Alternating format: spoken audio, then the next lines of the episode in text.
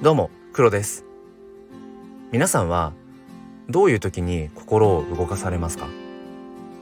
今日はそんなお話をしたいと思います。このチャンネルは切り取った日常の一コマから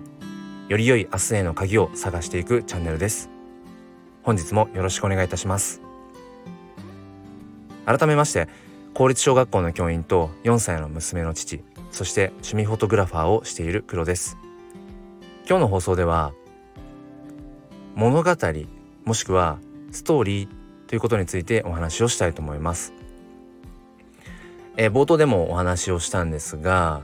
まあ、皆さんはどんな時にこう心が動かされますかね？まあ、人それぞれそのね場面っていうのは違うと思うんですけれどおそらくそこに物語性とかストーリー性があるかどうかこれって大きなまあ要因なんじゃないかなって思っています。まあ、今日の放送ではちょっとその僕のねあの小学校の教師としてのまあ具体例具体例というかあの話が出てくるのであのまああくまでも参考になればいいなと思うんですが、えー、先日、まあ、図工の授業であのなんて言うんでしょうこうランプ型のうーんまあなんなんだろうなランプ型のものをこう作っていくっていうそういう活動があってでその時にもうそのキットとして業者から買っていたものがあって。でその一つ一つのセットの中には説明書があってまあそれぞれこう部品というか、うん、そういったものが揃っている。だからそれさえあれば、まあ、あとはハサミぐらいかな。もしくはカッターとかがあれば、えー、その作品が出来上がるっていう。まあある意味でその教師にとってはすごく、うん、手軽な、あのー、ものの一つであって。じゃあそれをただただ子供たちに入って袋ごと渡してじゃあこれを作ってみようってもう完成品がねあの説明書見たらこうなんかこういくつか例が出ていてうーんまあ多少そのランプの形をあの子供たちがカスタマイズすることは可能なんだけれどなんかそういった完成品みたいなものもそこに映っていてっていうそのもう丸ごと渡して、まあ、ただやらせるのかどうか。なんかやっぱそこがうんなんだろうな教師一人一人にうん任されているというか、うん、委ねられているところだなって思って。で本当にその図工があった日のあの朝あの学校に向かう車の中でまああのこうひらめくっていうわけではないんですがいややっぱりそのまま丸ごと渡したらつまんないよなって思ってうん、まあ、ちょっと手間はかかるけれどもあのー、中から本当に必要なものだけ出してあのー、見たんですね。何かっていうと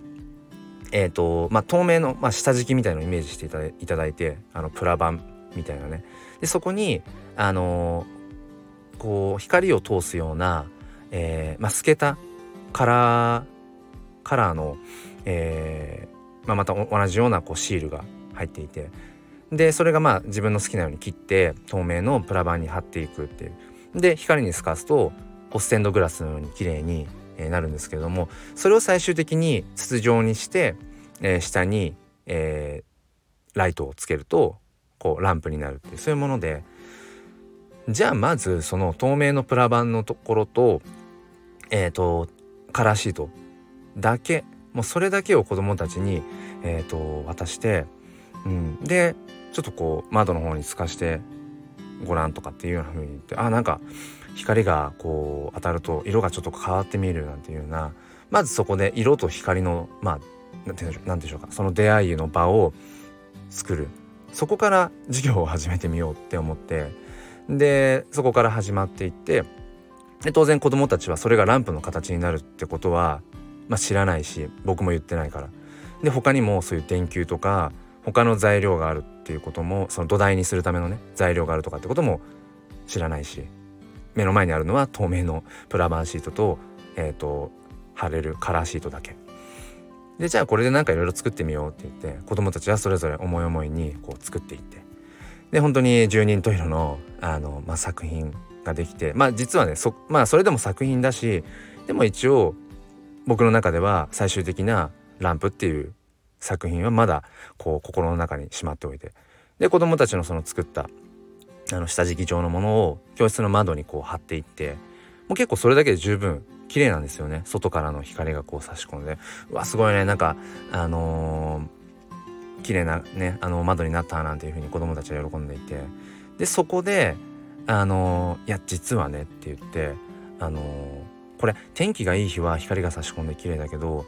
夜はやっぱり見えないよねなんて言って。夜ってどんな風にこう光をあのなんていうのかな。用意するというか光をね。夜はどういう風にして光用意してるって言ってまあ電気とかライトとかがあるって言って。で実はって言っておもむろにポケットからこう、まあ、子供たちもこうすでに本来は 部品として持つはずのランプを、まあ、僕はポケットから出してこれランプでこれちょっと照らしてみようなんて言ってその1枚ねちょっと借りて子供の作品を。それを筒状にこう丸めて下からそのライトで照らしたら教室の電気を真っ暗にしてあ消してね。暗い中でそれをしたらうわなんかランプだ。自分の作ったそのねあのもともとは窓に貼るつもりというか貼るだけで終わると思っていたものがあのランプになってしかも中からこう光が出てるみたいな。でそこで子供たちはうわってなってで実はこれあのみんなもあのみんなの分も実はこれライトあるんだ。と欲しいとかって言ったら欲しいってなって。うん。なんか本当にこう子供たちは食いつくように「えー、それ何やりたい」とか。うん、じゃあそれ次の あの来週の図工の授業の時にやろうって言って。それまではじゃあ教室にねこの平面の状態で貼っといて楽しもう。来週はじゃあそれをランプの形にしてあので最終的には家に持って帰ってあの、まあ、ライトのね代わりに使おうみたいな話をしてんで授業を終えたんですけどやっぱりこの子供たちの感情の動きっていうのかな、まあ、感情曲線なんて言ったりしますけどこれはやっぱり最初からそのキットとしてワンセットも袋ごと渡していたら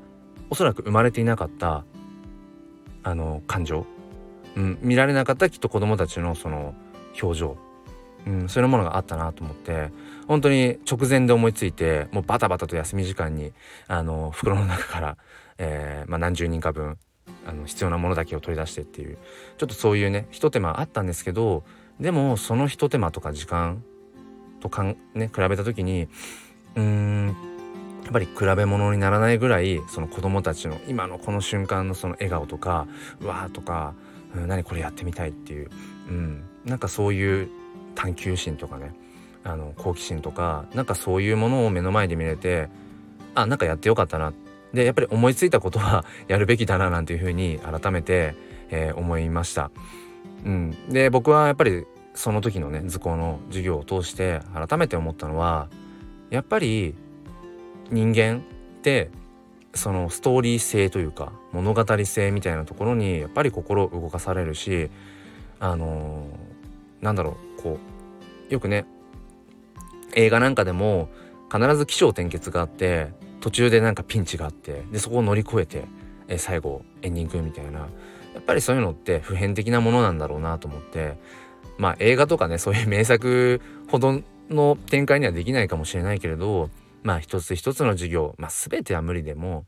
うんところどころにそういったなんかストーリー性物語性があるそういう授業っていうものを作っていきたいななんていうふうに改めて思いました。えー、今日は